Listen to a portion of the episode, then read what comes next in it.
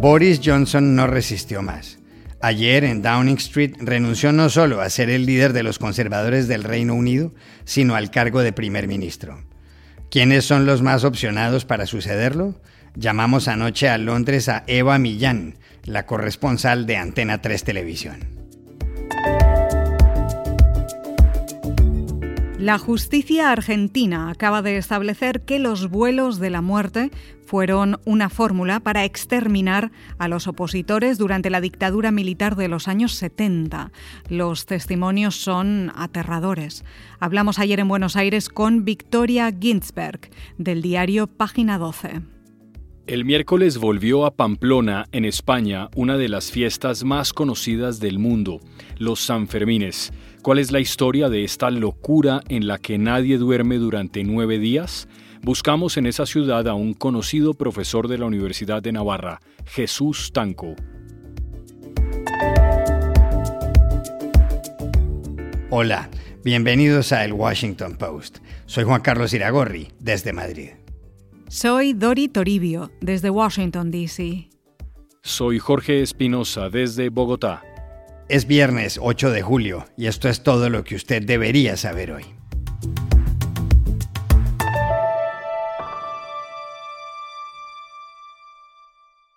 Finalmente, Boris Johnson no aguantó más. Luego de que varios miembros de su gabinete, empezando por el ministro de Economía Rishi Sunak, le presentaran la renuncia porque habían perdido su confianza en él, el jefe del gobierno británico decidió anunciar ayer su dimisión. Johnson, que llegó al poder en 2019, habló delante del número 10 de Downing Street, donde queda la oficina del mandatario. Dijo que está claro que el Partido Conservador quiere un nuevo líder y un nuevo primer ministro, y que la semana entrante comenzará el proceso. It is clearly now the will of the Parliamentary Conservative Party that there should be a new leader of that party and therefore a new. And I've agreed with Sir Graham Brady, the chairman of our backbench MPs, that the process of choosing that new leader should begin now. And the timetable will be announced next week. And I've today appointed a cabinet to serve, as I will, until a new leader is in place. La razón de la caída de Boris Johnson está relacionada con la manera como manejó el escándalo de Chris Pincher, a quien había nombrado número dos de la bancada conservadora.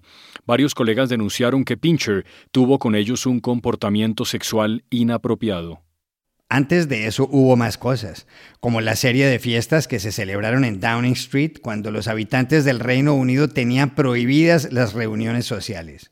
A ese episodio se le conoció como el Partygate, aunque Johnson logró superarlo. Pero lo que no logró superar fue la cascada de renuncias de sus funcionarios esta misma semana. Medio centenar de dirigentes conservadores lo abandonaron. Otro de los más destacados fue el ministro de Salud, Sajid Javid. Quizá por eso Boris Johnson dijo ayer que sabe que mucha gente estará contenta con su renuncia, aunque algunos se sentirán decepcionados, y que él siente tristeza de dejar el mejor trabajo del mundo. I know that there will be many people who are relieved, and uh, perhaps quite a few who will also be disappointed. And I want you to know how sad I am to be giving up the best job in the world. ¿Qué viene ahora para el Reino Unido? Primero, que el Comité 1922, que maneja los hilos del Partido Conservador, debe escoger al reemplazo de Johnson dentro de la colectividad. Después, esa persona debe instalarse en el número 10 de Downing Street. Para eso suenan Rishi Sunak, Sajid Javid, el ministro de Defensa Ben Wallace, la de Relaciones Exteriores Liz Truss, la de Interior Priti Patel y el parlamentario Jeremy Hunt. ¿Quiénes son los más opcionados? Hablamos anoche en Londres con Eva Millán, la corresponsal de Antena 3 Televisión. Es difícil realmente reducir la carrera sucesoria a dos, puesto que se espera que se presenten como mínimo una docena y de hecho uno de los grandes puntos fuertes que había tenido Boris Johnson era precisamente que no había un sucesor claro. Pero si tuviésemos que mirar, por ejemplo, a la demoscopia, Tendríamos dos nombres concretos. Uno es el del ministro de Defensa. Uno de los motivos por los que está tan destacado en la actualidad es por su gestión del conflicto de Ucrania. Y lo que ocurre es que está actualmente de líder de Conservative Home. ¿Y qué es Conservative Home? Pues es la Biblia de los conservadores. Si alguien quiere saber cómo están las sensaciones dentro de la formación de los Tories, tiene que ver su liga en la que se ven las valoraciones de los diferentes miembros y este ministro de Defensa, Ben Wallace, está de primero. El siguiente, quizá hasta hace poco se podía considerar tocado y hundido, no necesariamente cadáver político, y es el que hasta el martes era el ministro de Finanzas. Era el niño bonito de la derecha británica, pero errores forzados, algunos evitables, otros que podrían haber sido em, previstos en su momento, le habían hecho un poco caer en desgracia. Era de hecho el que había liderado siempre Conservative Home, pero a partir de, pues como decía, estas equivocaciones había perdido un poco el favor. El martes dimitió eh, por una cuestión de principios, pero según una encuesta que ha salido en la jornada en la que ha dimitido Boris Johnson, sería el único que de todos los posibles candidatos que tiene el Partido Conservador podría batir al líder de la oposición en una contienda. No estamos diciendo, lógicamente, que vaya a ganar las elecciones, pero sí que lo que es el imaginario popular de la ciudadanía el exministro de Finanzas, Rishi Sunak, hay que quedarse con este nombre, está muy alto en el corazón de los votantes.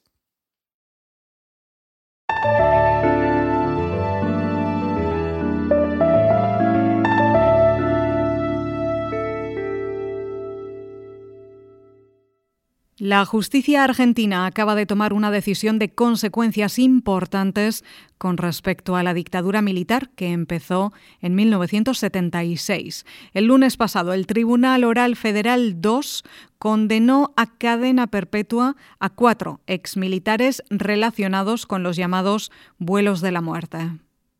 En esos vuelos, muchos de los cuales despegaron del Campo de Mayo, una guarnición cercana a Buenos Aires, fueron transportados a la fuerza decenas de opositores que eran luego drogados y lanzados al mar o al río de la Plata. El problema es que cuatro cuerpos, el de Rosa Eugenia Novillo, los de Juan Carlos Rosase y Adrián Acresimbeni, que eran estudiantes, y el de Roberto Arancibia, del Partido Revolucionario de los Trabajadores, aparecieron y que hombres que prestaban entonces el servicio militar contaron lo que pasó. El tribunal, tras un juicio que comenzó en 2020, condenó al excomandante de institutos militares, Santiago Omar Riveros, y a tres exintegrantes del Batallón de Aviación 601, Luis del Valle Arce, Eduardo Lance y Delsis Ángel Malacalza. Una de las novedades de este fallo, Dori, es que la justicia argentina ha establecido por primera vez que los vuelos de la muerte constituyeron una forma de exterminio de quienes se oponían a la dictadura militar. El diario Página 12 tuvo acceso a los testimonios de antiguos conscriptos que sirvieron de base para el proceso judicial. Para saber más del asunto, llamamos ayer a Buenos Aires a una de sus periodistas, Victoria Ginsberg. Los testimonios de las personas que hicieron el servicio militar en Campo de Mayo durante la dictadura fueron muy reveladores en el juicio, eh, puesto que hay muy pocos sobrevivientes de ese centro clandestino y los conscriptos aportaron pruebas importantes sobre los vuelos de la muerte. Contaron, por ejemplo, que vieron que traían personas en camiones hasta la pista de los aviones y los hacían subir por detrás, por detrás de, de los aviones, estas personas Contaron que subían encapuchados y en hileras. También relataron que se limpiaban aviones con sangre, que tenían sangre. Uno de ellos relató que vio cómo les pegaban a estas personas para que subieran cuando se resistían. Eh, los secuestros y los vuelos de la muerte, por supuesto, se hacían en la clandestinidad, pero en la guarnición militar los conscriptos escuchaban todo el tiempo rumores, así que cuando alguno veía estas imágenes, le confirmaban esos rumores. El conscripto que vio cómo les pegaban a los secuestrados para subirlos al avión, entendió que estas personas eh, serían asesinadas, arrojadas al mar, y también entendió que él, que estaba de guardia, pero que no debía estar en ese momento, en ese lugar, corría peligro si alguien se enteraba de lo que vio. Por eso escapó y no volvió, desertó del ejército.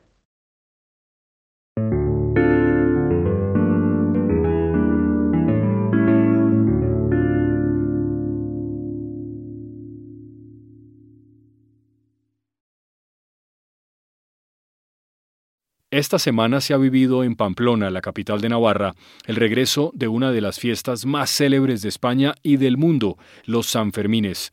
Todo empezó, como siempre, hace dos días, el 6 de julio, a las 12 en punto del mediodía, en el ayuntamiento. A esa hora, desde un balcón del edificio y ante miles de personas que llenaban la plaza consistorial y las calles contiguas, el exfutbolista pamplonés Juan Carlos Unzué encendió el chupinazo, el cohete que al estallar pone en marcha la fiesta. ¡Viva San Fermín! ¡Viva! San Fermín!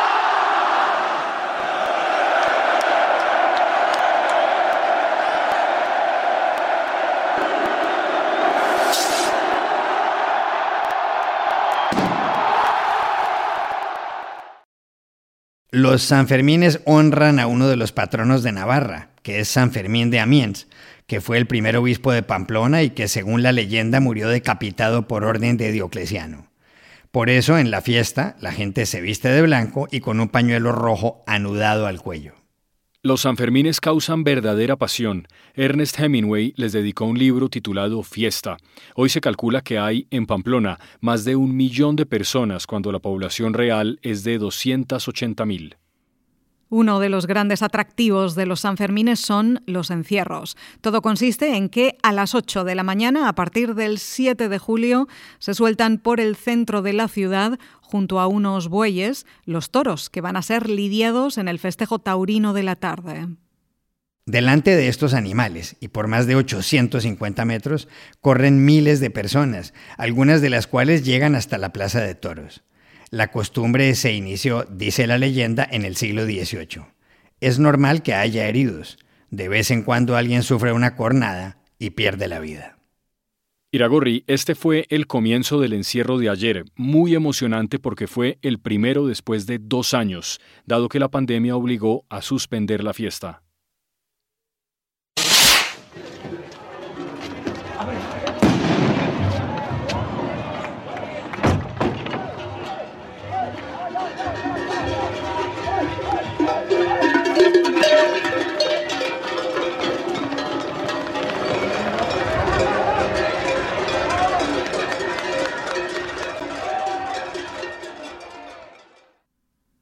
Aunque la fiesta de San Fermín tuvo lugar originalmente en octubre, hace más de mil años, fue hace 430 cuando la Iglesia aceptó celebrarla el séptimo día del séptimo mes. Ayer hablamos en Pamplona con el conocido periodista y profesor de la Universidad de Navarra, Jesús Tanco. Hay ya, desde 1186, con la llegada de las primeras reliquias, constancia de devoción a este primer obispo de Pamplona, ciudad romana fundada por Pompeyo 75 a.C. Después hubo ferias en 1324, siglo XIV, pues ahí también constancia, y se va perfeccionando esa programación de esas fiestas que se dan los vecinos de Pamplona con sus burgos y sus barrios a partir precisamente de 1591, donde se puede decir que ya empiezan los Sanfermines. Sanfermines que tiene una importancia universal, donde nadie es forastero y donde todo el mundo se siente integrado a los minutos de llegar a la ciudad. Y cuando no hay más remedio que acabar la fiesta, justo a la medianoche del día 14 de julio, la gente en Pamplona despide los Sanfermines con una canción que se titula Pobre de mí. Así sonó la última vez, en 2019.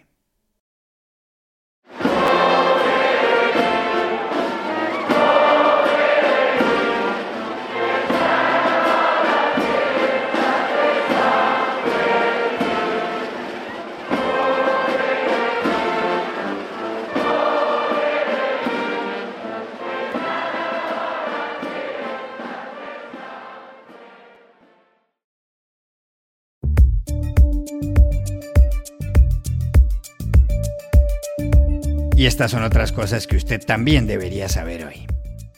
En México, la Fiscalía está investigando al expresidente Enrique Peña Nieto por posible lavado de dinero, informó ayer el director de la Unidad de Inteligencia Financiera, UIF, Pablo Gómez. Según explicó el funcionario, la unidad detectó un esquema donde el expresidente obtuvo beneficios económicos por medio de transferencias internacionales por un monto de 1,25 millones de dólares.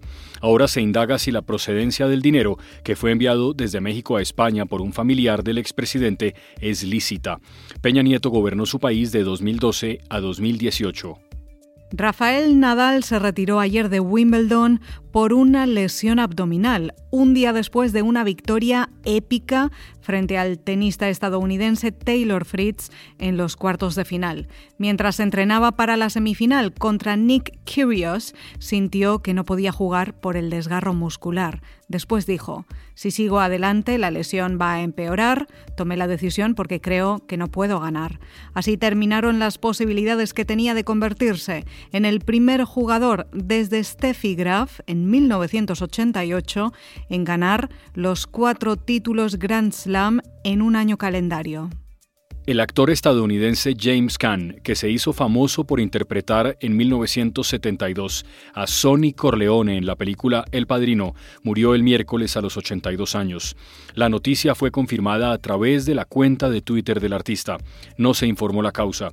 Hijo de un carnicero que huyó de la Alemania nazi, Caan nació en el Bronx, en Nueva York. En su carrera cinematográfica, que duró más de 60 años, actuó en grandes éxitos como Thief y Misery. Era cinturón negro en karate, fue adicto a la cocaína y se divorció cuatro veces. Y aquí termina el episodio de hoy de El Washington Post, El Guapo. En la producción estuvo John F. Burnett, que ha ido a los Sanfermines.